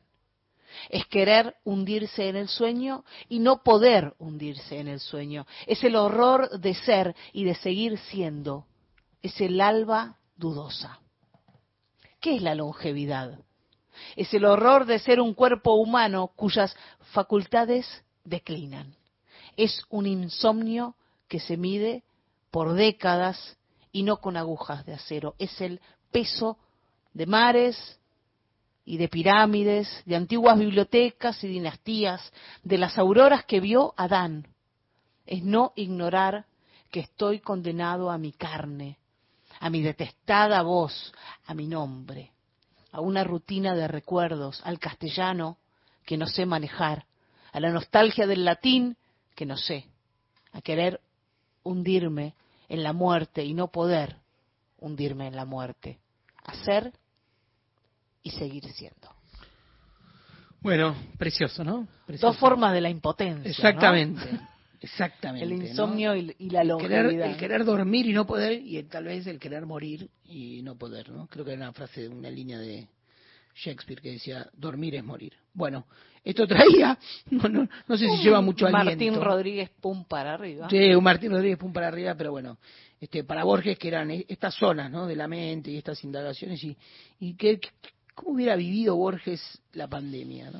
Este, ¿no? Seguramente algo hubiera escrito. Martín Rodríguez. Encontrá los podcasts de la radio en nuestra web, radionacional.com.ar. Estás a un clic de escucharlos. Nacional, la radio pública. Pacho O'Donnell en Nacional. Apuntes de nuestra historia.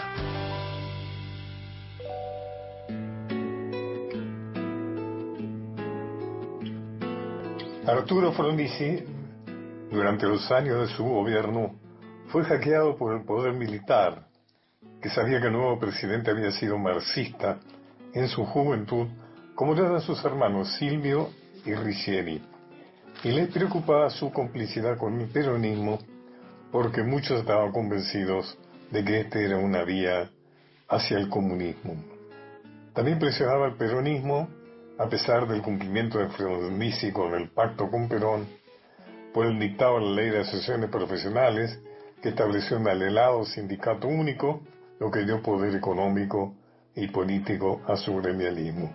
Pero le reclamaban el levantamiento de la proscripción, lo cual era intolerable para la confluencia, la poderosa confluencia antiperonista de militares, empresarios, políticos y medios de opinión.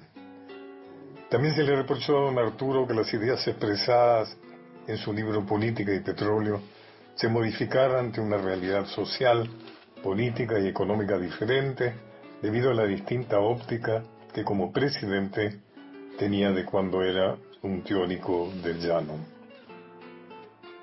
Frondizi puso en marcha un programa económico desarrollista, modernizador, acorde con el panorama mundial, concebido por él y por su más cercano colaborador, Rogelio Frigerio. Los temas principales, según Sapsay, fueron el subdesarrollo es producto de la no industrialización y de la crónica crisis de sus economías. Se lo debe combatir con políticas realistas en un plan de prioridades de inversión. Es necesario el ingreso de capitales extranjeros por insuficiencia del capital nacional o su reticencia en invertir.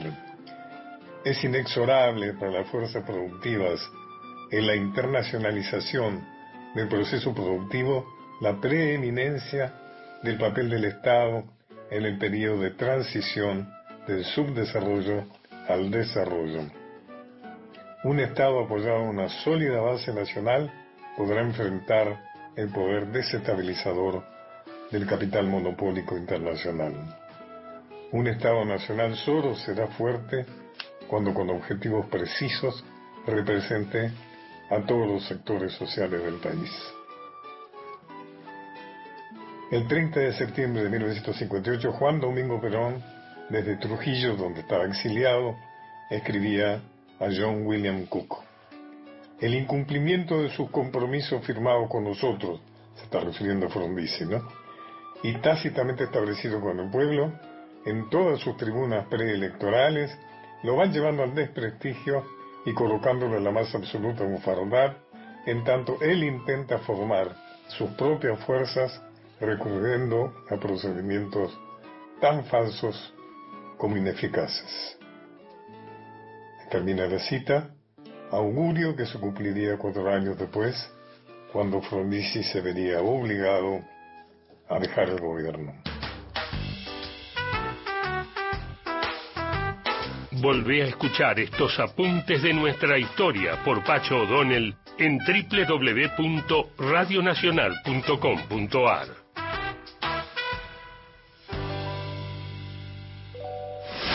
Gente de a pie. Hasta las 17. Muy bueno escucharlo a Schuster después de tanto tiempo. Eh, lo solí escuchar en el programa de El Zorro y el Erizo. Excelente invitado. Y caen pedidos de canciones, así que la gente esa que decide qué canciones suenan está de parabienes. Fausto de Salta pide la canción Al Rojo Vivo por los Nocheros. Muy bueno escucharlo a de Chacarita, bueno, pero para el jueves, un 1968, un tema de los primerísimos de Joaquín Sabina, creo que está en el primer disco, eh, impresionante, ¿no? Que habla de, de la utopía perdida. Bueno, abrazos. Alejandro de Flores nos manda abrazos, besos y saludos y dice que todas estas canciones le gustan. A ver, ¿cuál puede ser? Eh, Estrellas por eh, Salgán, Destellos por eh, Virginia Luque y si no Danzarín por Julián, Julián Plaza. Alguna tiene que entrar. Bueno, hola gente de a pie. Eh, distancia, distancia por Facundo Cabral y Alberto Cortés a dúo. Es mi pedido para mañana. José de Ingenieros. Jimena de Barracas dice un pedido para el jueves Lisa de Cerati para celebrar los 30 Ay, qué años más. de Amor Amarillo. Tiene el voto de Martín Rodríguez, pero él no integra el grupo de Soy notables. no, no vinculante. Pero bueno, tal vez hace un poco de lobby, nunca se sabe. Las noticias de las cuatro y media hora y seguimos luego con ustedes hasta las 5, gente de a pie. Hasta las 17. Gente de a pie. El programa de Mario Weinfeld por Nacional, la radio pública.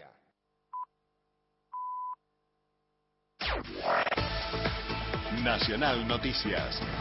El país en una sola radio.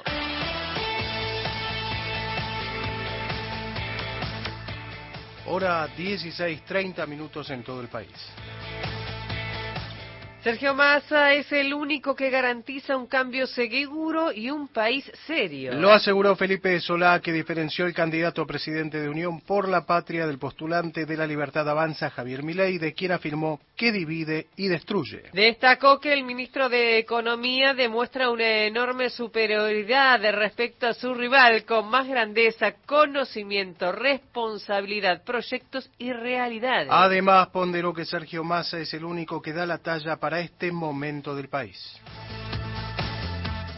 Axel Kisilov mantiene reuniones con intendentes electos. El gobernador Axel Kisilov continúa con su ronda de reuniones con intendentes electos de la provincia de Buenos Aires. En la Casa de Gobierno, esta vez Kisilov recibió al jefe comunal de Almirante Brown, Mariano Cascallares, dirigente de Unión por la Patria que salió reelecto en las elecciones del 22 de octubre con una amplia diferencia sobre el resto de los candidatos. Tras el encuentro, el gobernador expresó que conversaron sobre las obras en ejecución en el municipio y los nuevos proyectos que se van a impulsar. Dijo Axel Kisilov, el gran trabajo conjunto que realizamos en estos cuatro años nos permitió mejorar la calidad de vida en el distrito y avanzar en respuestas de fondo a sus necesidades estructurales. Con la convicción y el compromiso de siempre, concluyó el gobernador bonaerense, vamos a continuar en esa dirección para garantizar la dignidad y los derechos de cada uno de los habitantes del municipio. Hay que decir que ayer Axel Kisilov recibió también de forma privada en su despacho a la intendenta reelecta de Quilmes, Mayra Mendoza. Desde la capital bonaerense informó Fernanda Germanier para Radio Nacional. Argentina tiene todo para aprovechar las oportunidades que brinda la transición energética. Lo afirmó la secretaria de Energía, quien destacó que el país tiene los recursos naturales necesarios para aportar una alta contribución a los procesos que se llevan adelante en la materia a nivel global. Flavia Rollón aseguró que el mundo está haciendo grandes inversiones para cambiar su matriz energética en vías de la transición de la energía y Argentina no es ajena a eso. Agregó que el país tiene que caminar y comprometerse hacia una transición energética. Datos del tiempo. En la ciudad santafesina de Rosario, temperatura 13 grados 6 décimas, humedad 87%, cielo cubierto. En Buenos Aires, cielo cubierto, temperatura 14 grados 9 décimas, humedad 58%. Informó la radio pública en todo el país. Más info en radionacional.com.ar. Tu verdad, tu identidad está en el diario Radio Nacional. Gente de a pie, el programa de Mario Weinfeld.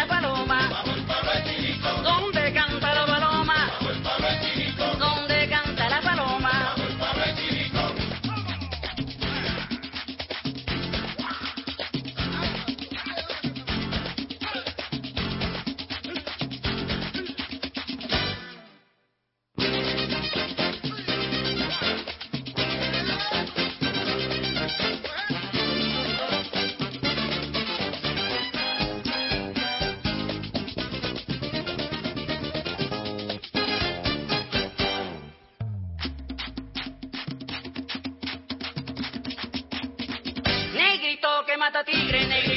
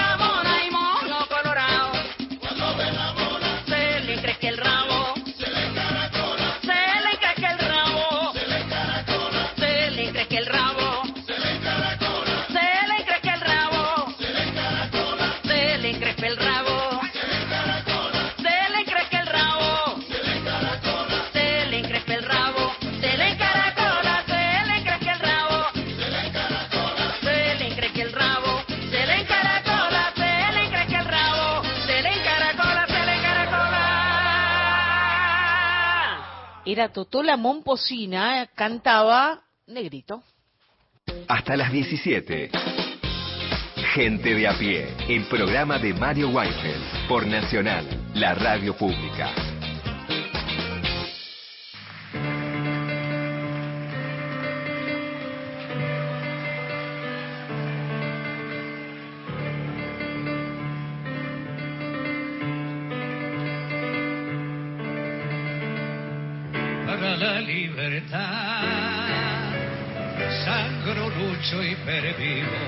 Para la libertad. Mis ojos y mis manos como un árbol carnal, generoso y cautivo. Doy a los cirujanos para la libertad. Siento más corazones que arenas Paula Nicolini.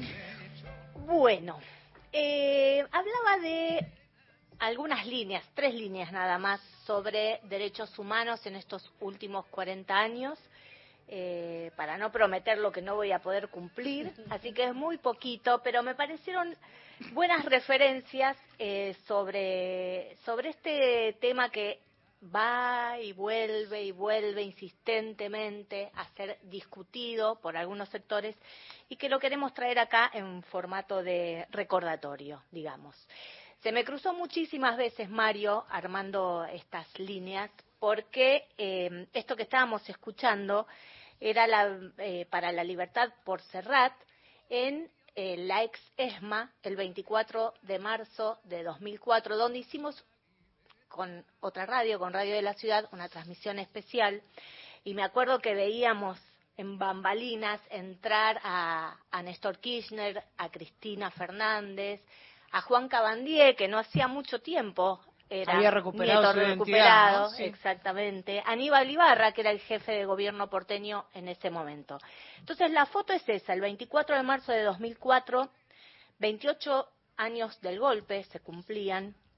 Un rato antes, el presidente ya Néstor Kirchner le había ordenado al titular del ejército, Roberto Bendini, que bajara un- en una de unas de las galerías del Colegio Militar los famosos cuadros de Videla y Reinaldo Viñone.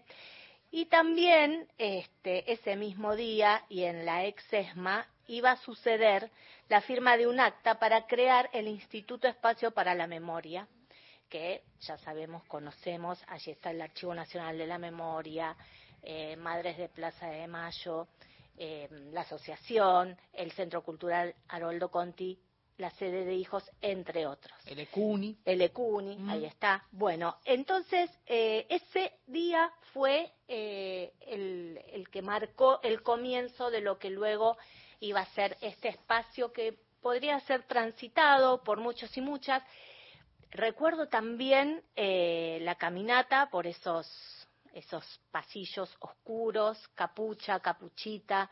Bueno, era un, todo muy sombrío, pero todo ahora a mano. Eh, donde había sido algo tan espantoso y tan oscuro, se abría para, para que pudiéramos caminar por ahí. Ese día, eh, ah, y también encontré un dato que yo no recordaba para nada, que es que en el año 1998 se intentó demoler este predio, la, la, Escuela de Mecánica de la Armada, para convertirlo en un espacio, en un parque y dejar una placa como referencia, nada más que esto. Y hubo una, una oposición muy importante de organismos de derechos humanos, entre ellas la que, la que llevó la voz cantante fue Laura Bonaparte, madre de Plaza de Mayo, línea fundadora, con toda su familia prácticamente desaparecida, y Graciela Lois, ellos presentaron un recurso de amparo e impidieron que se demoliera eh, la ESMA.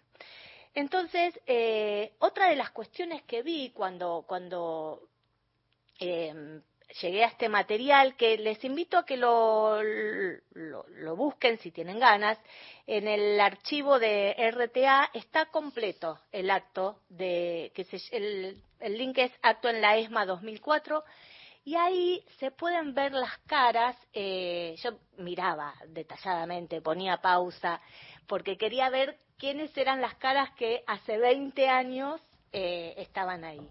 Bueno, funcionarios, estaba Aníbal Fernández, bueno, muchísimos de los funcionarios que, que fueron parte del primer gobierno, del gobierno de Néstor Kirchner, atrás de las madres, las abuelas y los hijos.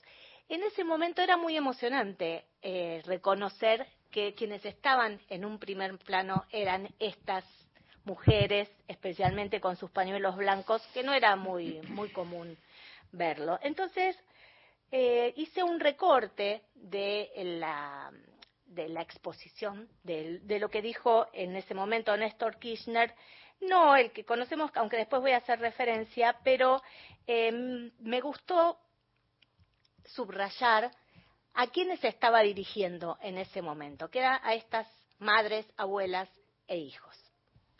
Yo no vengo en nombre de ningún partido, vengo como compañero y también como presidente de la Nación Argentina, de todos los argentinos.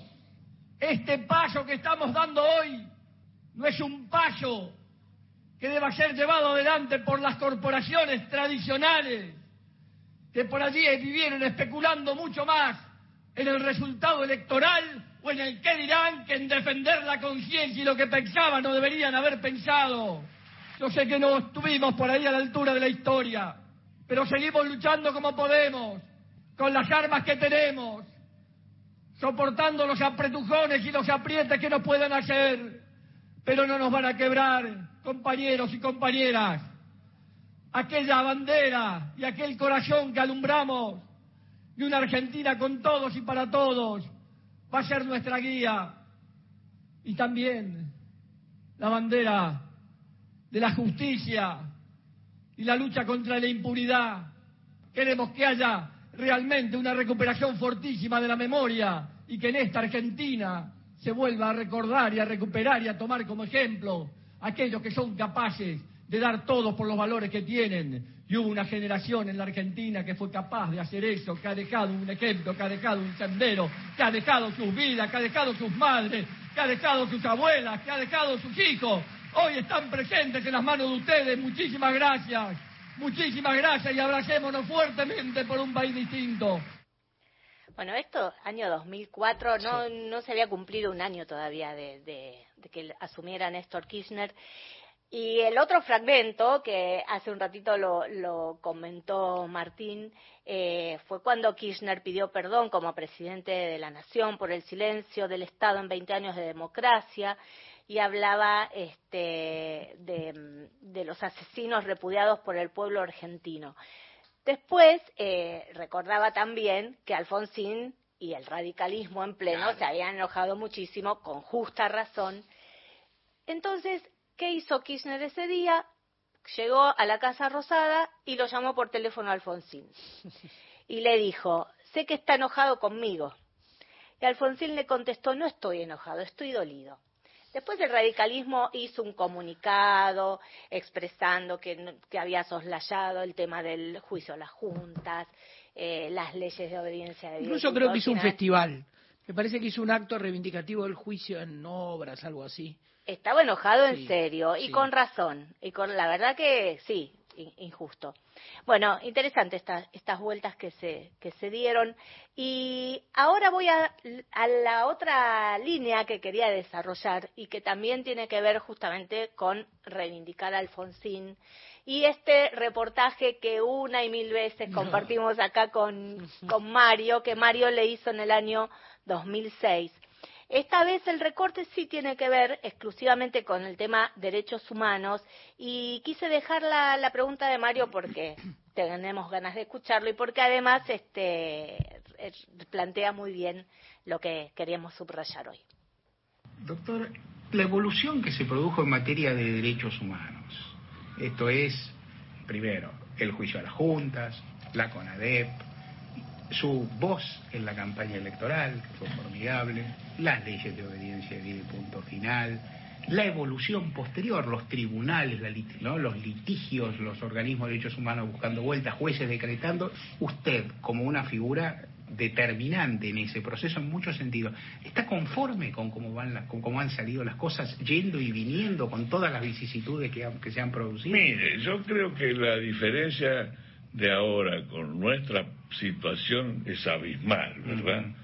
Es mucho más fácil ahora este, cumplimentar los requerimientos eh, vinculados eh, de las violaciones a los derechos humanos cometidos con anterioridad.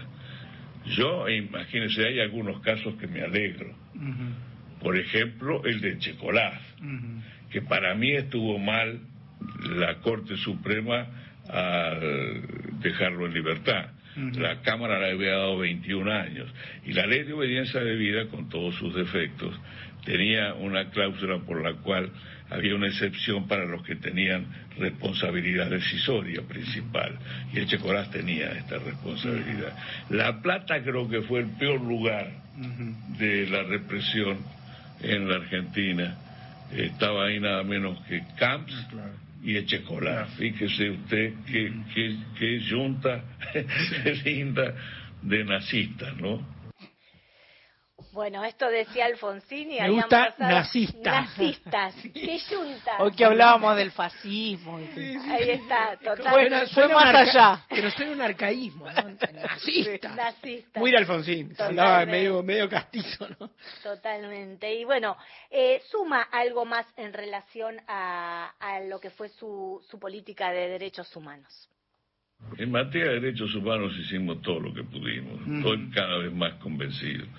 Eh, hicimos tanto que como no se ha hecho en ningún país de la Tierra, sobre todo en América Latina. Las transiciones a la democracia se hacen a través de conversaciones con los hombres de la democracia y los hombres de la dictadura. Y se pactan. El único ejemplo de que esto no se ha hecho es la Argentina. Y la ley de obediencia de vida estuvo orientada en la línea de pensamiento que yo proponía precisamente en la campaña, los tres niveles. El nivel, la responsabilidad principal sobre los que daban las órdenes, que ese era el objetivo básico. Una segunda responsabilidad los que se habían excedido en el cumplimiento de las órdenes y por último los que se habían eh, habían recibido órdenes. Sobre eso no queríamos que cayera nosotros ni ninguna persecución judicial. Esto fue lo que deseábamos, esto fue lo que queríamos. Tenía que salvar la democracia que estaba en peligro y bueno, actué como actué. Si no hubiera actuado de manera distinta, a lo mejor tengo un, un- eh, el día de mañana una estatua no ecuestre en muchas plazas, pero este Bueno, pero pero hubiéramos perdido la democracia, hubiera sido una pena bárbara. Una pena bárbara perder la democracia. Bueno, eh, tuvo su estatua. El primero de octubre de 2008, Cristina Fernández inauguró el busto eh, en vida. También este, escuché y, y- es muy lindo lo que Cristina le dice a Alfonsín, eh, muy grande ya. y bueno, y el, y el, y el busto de, de Alfonsín allí en el, en el salón, en la Casa Rosada. Eh, dos momentos que me parecía que, tenía ganas de, subrayar. Eh, Alfonsín hablando de derechos humanos eh, a 20 años de asumir en ese momento como presidente de la Nación y esta foto de, la ex ESMA en el año 2004, eh, muy simbólica para lo que luego vendría y se construiría en ese lugar. Y por último, que es eh, lo que me faltaba, el testimonio que quería tener para, para su- este, sumar a, a este, a este momento, eh, que es el hoy, ¿no? ¿Qué pasa? ¿Con qué nos estamos encontrando hoy con eh, una candidata a vicepresidenta reivindicando eh, la dictadura? Y ayer Marcelo Leiras lo dijo tan claro que no hubo necesidad de ir a buscar otras voces porque me parecía que, que valía la pena eh, volver a escucharlo. Marcelo Leiras, que es sociólogo y que eh, contaba que en el año 2017 había dado en alguna de sus charlas, eh, tirado algunas líneas en relación a lo que representaban dentro del macrismo eh, algunos de los que políticamente estaban identificados con la dictadura. Y mm, hay una mirada del Juntos por el Cambio en ese momento y de lo que observa hoy en la Libertad Avanza. Esta es la síntesis de lo que decía ayer Marcelo Leiras. Eh, el partido del antiguo régimen, el partido de la dictadura, era una parte de Juntos por el Cambio. Creo yo con bastante ascendiente sobre, sobre el presidente, influyente en algunas áreas de gobierno importantes, por ejemplo la Secretaría de Derechos Humanos, pero no era la única ni era dominante. Hoy la candidatura de Javier Milei es solo partido de la dictadura. Tiene una candidata a vicepresidenta que reivindica explícitamente y tiene la agenda de los residuos políticos de la dictadura. Por residuos políticos de la dictadura me refiero a exoficiales de las Fuerzas Armadas, en particular exoficiales de las Fuerzas Armadas vinculados con los servicios de inteligencia de las Fuerzas Armadas, que siguieron haciendo política en democracia durante todos estos 40 años. Esa gente es un grupo pequeño, de gente relativamente grande, pero influyente, con llegada a juzgados, con llegada a lugares, digamos así. Esa gente está acompañando la candidatura de Victoria Villarroel. El candidato a presidente Javier Milei reivindicó explícitamente la dictadura y dijo que en Argentina hubo una guerra, en contraste con decir lo que reconocieron todos los tribunales que trataron el tema, que es que hubo terrorismo de Estado. Entonces, me parece que por primera vez estamos enfrentando en la Argentina a una candidatura presidencial que se presenta explícitamente y sin ninguna vergüenza como continuidad de la experiencia dictatorial. No había ocurrido nunca no es una innovación, mi ley. Es una innovación, afortunadamente, para nosotros. Ocurre luego de 40 años y, digámoslo, esto también importante, luego de que todos los responsables de violaciones a los derechos humanos hayan sido juzgados y condenados, muchos de ellos, ¿no? Lo cual es muy, es muy valioso. Pero sobrevive esa memoria y ese proyecto político. Por, por eso yo creo especialmente importante renovar nuestra fe democrática, nuestra creencia en que la democracia es la mejor forma de vivir. Es una creencia, creo yo, fundada, porque nosotros, digo nosotros en particular, hablando de gente que tiene mi edad, yo tengo 56 años, este, o más, y que entonces conoce la experiencia anterior, que fue muy violenta, que fue muy dolorosa, que produjo represión de una profundidad y con unos métodos desconocidos en otros lugares de América Latina también, especialmente cruel. Seguimos viviendo todavía los traumas de eso, todavía siguen apareciendo muchachos de 40 o chicas Sí, de sí. 46, 47 años que son nietos este, recuperados por las abuelas. O sea, el trauma todavía está presente. Y cuando el trauma todavía está presente no podemos permitirnos competir con un candidato presidencial que represente esas ideas sin al menos mencionarlo. Bueno, esto, esto lo quería subrayar especialmente. Él habla del trauma, de la continuidad, no solo, y, y yo pensaba, bueno, si estamos hablando de derechos humanos, rescatando estas voces tan fundamentales para nuestra, nuestra historia democrática, eh, pensar en esto, en que en lo traumático, pero también en la continuidad y en, y en que la búsqueda continúa, entonces tenemos ahí un presente eh, interesante para, para seguir sosteniendo y, y levantar estas, estas voces. Y por suerte, en Gente de a Pie estamos teniendo unos invitados de lujo. La verdad que sí. Que vamos a seguir escuchando. Hoy Mariano Schuster, bueno, me, me hacía pensar en lo que habíamos este, hablado, en lo que habíamos escuchado ayer, en lo que decía Leiras, y, y bueno, por suerte esto continúa. Y esos consensos que creíamos que ya habían estado, eh, que, estaban mar- tallados en piedra y no. Entonces hay que seguir insistiendo y hay que seguir laburando estos temas y contando lo que pasó a las nuevas generaciones que seguramente eh, muchos de ellos, bueno, no les parece un valor tan relevante porque, porque hay cosas que, que desconocen o que no les interesan, pero a nosotros y a nosotras sí. Sí. Aunque pequemos, podamos pecar de aburridos con esto de volver sobre lo mismo, nunca es suficiente. Paula Nicolini. Política, análisis, información. Todos los temas del día en Gente de a pie, el programa de Mario Weinfeld. Excelente conversación, Martín, con el compañero. Lo que pasa es que los guarismos del, del radicalismo 2015-2019 fueron realmente bajísimos, ¿no? Creo que no, puedo, no todos pueden tener la grandeza que tuvo Santoro o Leopoldo Moró para darse cuenta de qué lado hay que estar. Bueno, estos antipersonalistas le dieron gobernabilidad en el 2015 a lo que llamamos el PRO para seguir sobreviviendo el Partido Radical. Si no, con los guarismos que tenían, no, no iba a desaparecer, por supuesto, porque tiene... María Delia desde Tolosa en nuestro WhatsApp les pido por Silvio Rodríguez Alas de Colibrí, cómo se extraña a Mario, dice, los abrazo con mi corazón militante para siempre, agradecida todas las tardes, María Delia desde Tolosa. Buenas tardes, compañeros. Muy interesantes los datos que nos pasó el entrevistado.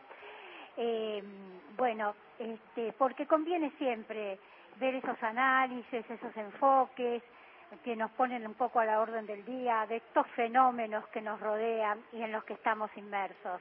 Gracias, compañeros. Mi nombre es Ana.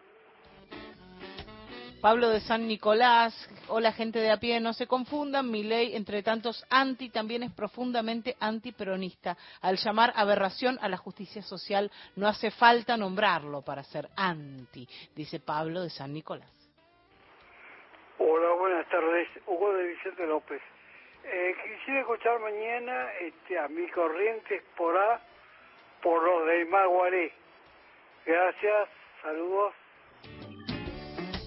Carlos, el cartero de Banfield, buenas tardes, equipo de Mario Weinfeld. Es clarísimo que la gente evangélica vota a la derecha por cuestiones de género. Jamás habrá acuerdo con ese tema. Igual me llama la atención que voten a un tipo que sale con una motosierra, que genera odio y más, etcétera y etcétera. Que tengan un lindo día, nos dice Carlos, el cartero de Banfield. También Rolando de, Reconquista que pide el tren expreso por Raúl Barbosa, pedido que le pasamos al grupo de notables. Y quién más, Alejandro de Casilda dice chicos el programa cada vez mejor, me gustaría saber el título de la oda a la vejez que leyeron hace un rato, el texto de Borges. Ahí está, Martín lo va a buscar. Eh, era un texto que tenía dos preguntas, pero el Sí, título... No se crean que la cosa es tan sencilla. Sí, no se crean, no, se- no le a avisé. Dos formas del insomnio. Ahí está, dos formas del insomnio de Jorge Luis Borges. Martíncho, eh, ¿nos reencontramos? Nos reencontramos, no nos queda otra. Mañana. No nos queda otra de mañana. Mañana estar mismo. acá, al pie del cañón, abrazándonos en este periodo especial, como llamamos a esta etapa. ¿no? Me gustó. Eh, nos vamos escuchando a Fito Páez y a Luis Alberto Spinetta, Asilo en tu corazón. adormece toda marea en mí. Y a la vez